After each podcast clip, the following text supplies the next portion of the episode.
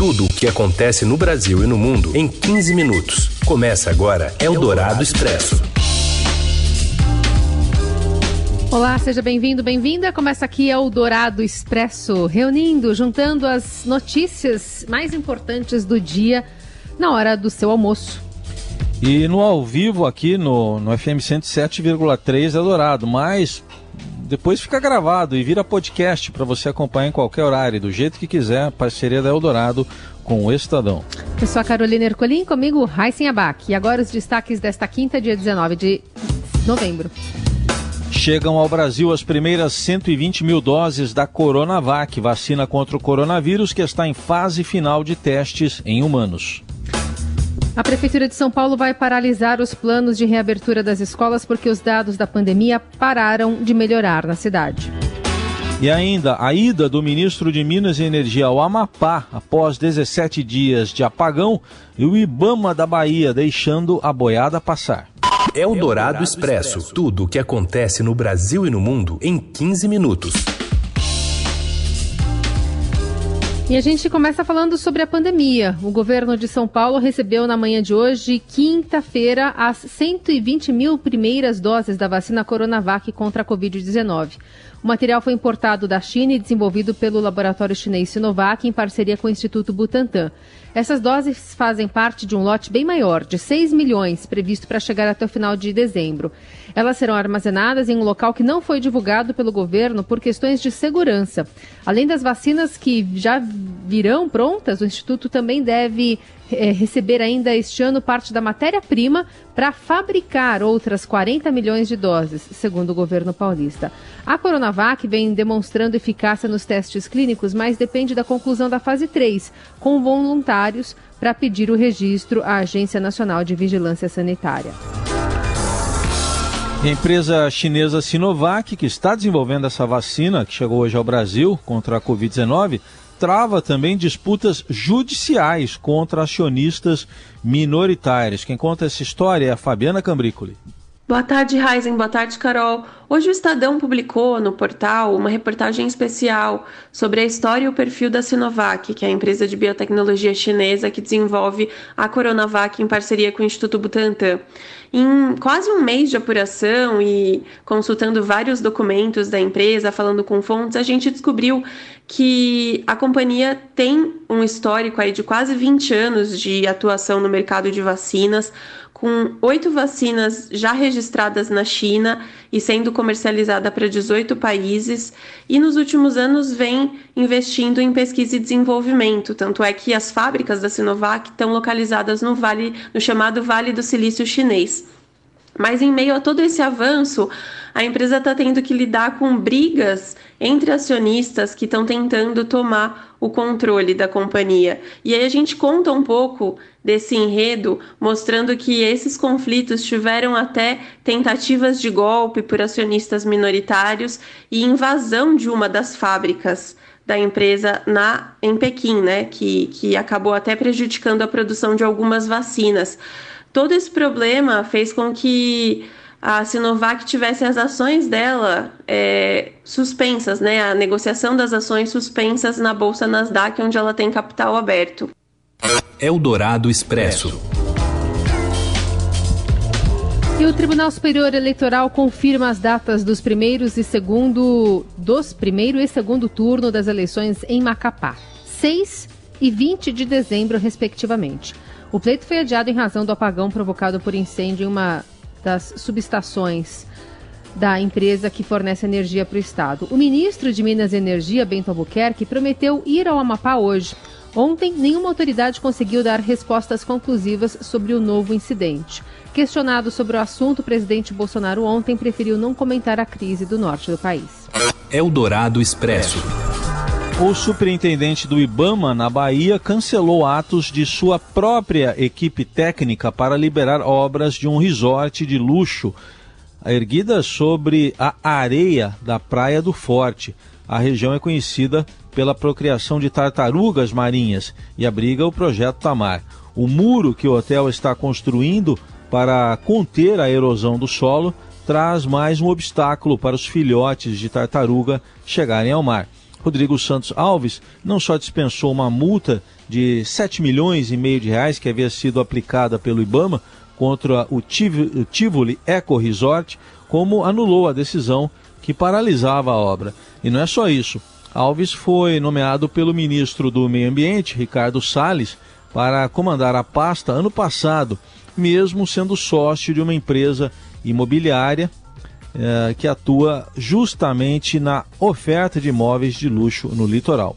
Eldorado Expresso. Prefeito Bruno Covas anuncia que as escolas públicas e particulares não terão novas autorizações de funcionamento presencial. Segundo o Estadão adiantou, haverá uma pausa nos planos de abertura da educação porque os dados da pandemia pararam de melhorar na cidade. As escolas poderão continuar a dar aulas presenciais para o ensino médio, como está autorizado desde o dia 3. Para a educação infantil e fundamental, será mantida a exigência de apenas oferecer atividades extracurriculares. Continuam também autorizados apenas 20% dos alunos por dia nas escolas.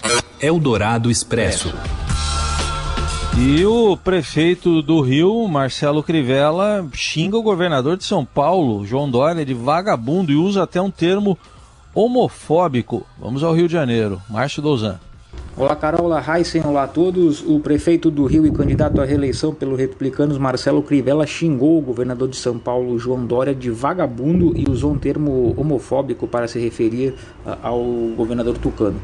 A fala ocorreu na noite de, dessa quarta-feira durante um discurso que o Crivella deu a correligionários na Barra da Tijuca o discurso do Crivella acabou sendo gravado por um dos presidentes e colocado nas redes sociais. Tem trechos inaudíveis, mas dentre as palavras que puderam ser ouvidas foram as seguintes: abre aspas para Marcelo Crivella. Sabe de quem são é essa OS? OS é uma organização social. EOS de São Paulo é do Dória viado vagabundo. Segundo consta, a fala ocorreu após uma das presentes ao evento é, questionar o prefeito Marcelo Crivella sobre atrasos em pagamentos de médicos durante a pandemia.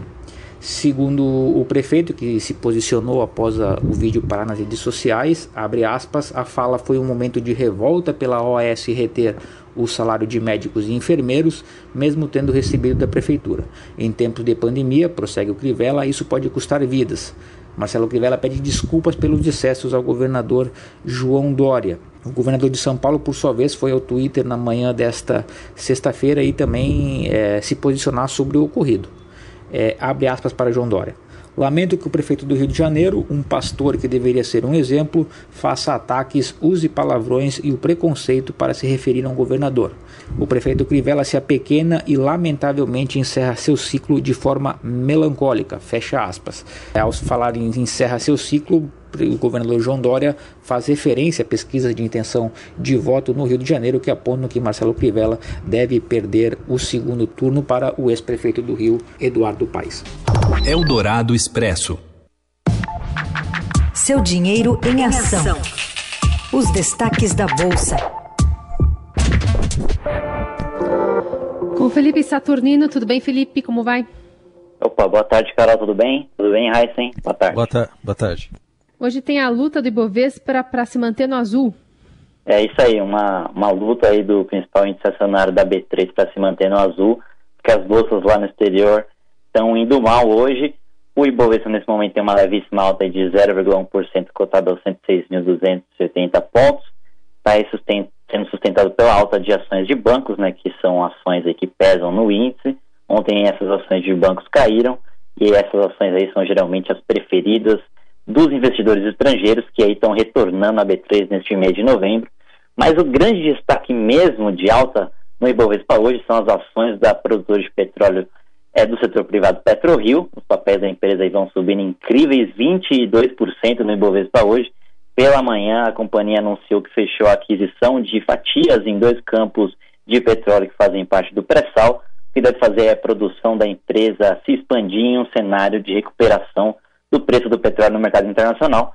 Enquanto isso, o dólar vai aí operando em uma queda de 0,5%, cotado aos R$ 5,31, refletindo a entrada de fluxo de capitais estrangeiros nos países emergentes, lá fora, como eu disse, bolsas americanas e europeias em queda, refletindo aí esse aumento né, de casos do coronavírus e também as medidas de restrição nos Estados Unidos. Muito bem, e seguimos observando toda essa oscilação também no seudinheiro.com. Valeu, Felipe, até a próxima. Até a próxima, tchau, tchau. Você ouve Eldorado Expresso. Voltamos com o Eldorado Expresso. Aqui a gente reúne as notícias mais quentes na hora do almoço, no meio do seu dia. Tem apito? Apito para Robson Morelli, vai falar sobre a classificação do São Paulo para a semifinal da Copa do Brasil, consagrando os garotos formados na base do clube. Olá, amigos! Hoje eu quero falar dessa garotada que tem feito do São Paulo um time melhor, um time mais competitivo, um time que ganha suas partidas e se classifica em campeonatos importantes. Como aconteceu diante do Flamengo, Copa do Brasil, São Paulo ganhou as duas partidas do melhor time do Campeonato Brasileiro, por exemplo. 3 a 0 em São Paulo, 2 a 1 no Rio de Janeiro. Isso se deve muito aos garotos formados em Cotia, aos garotos forjados na base do São Paulo, uma base que já foi muito mais respeitada e que agora recupera um caminho perdido aí ao longo dos tempos. O São Paulo tem Diego Costa, Luan, Gabriel Sara, Igor Gomes, Brenner, atacante, são todos jogadores formados em casa e que têm ajudado demais o técnico Fernando Diniz nessa caminhada de fim de temporada. Estou falando de Campeonato Brasileiro, o São Paulo está lá em cima em terceiro lugar e estou falando de Copa do Brasil, eliminou o Flamengo e vai pegar o Grêmio agora na semifinal da competição. Esses garotos todos juntos, eles são capazes de render ao São Paulo 1,5 bilhão de reais. Isso mesmo, 1,5 bi de reais. Cada jogador desse, entre 18 e 20 anos, tem como multa rescisória 300 milhões de reais. Se o São Paulo conseguir vender todos eles de uma vez só para o futebol europeu, ganha essa fortuna, arrecada essa fortuna para o clube. É isso, gente. Falei, um abraço a todos, valeu! Eldorado Expresso. Os argentinos acham que eu sou brasileiro, os brasileiros acham que eu sou argentino.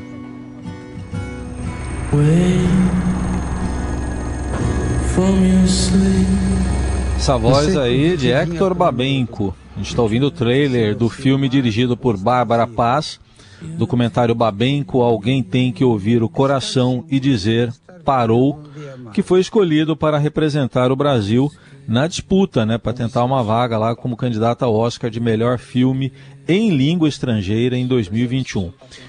Esquecimento de fatos antigos ou recentes?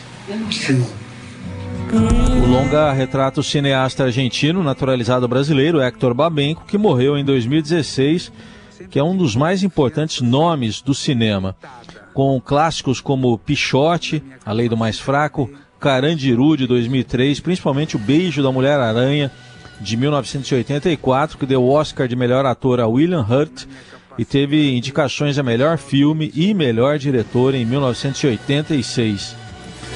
E é o primeiro documentário indicado ao Oscar, né, estrangeiro pelo Brasil. Era isso que eu queria. Obrigado. Dia da minha morte, tem que ter um resto. Já morreu. E é com essa indicação que a gente encerra o Eldorado Expresso de hoje. Uma boa quinta-feira. Até amanhã. Valeu, gente. Obrigado pela companhia. Até amanhã. Vivendo um dia mais. Você ouviu Eldorado Expresso tudo o que acontece no Brasil e no mundo em 15 minutos.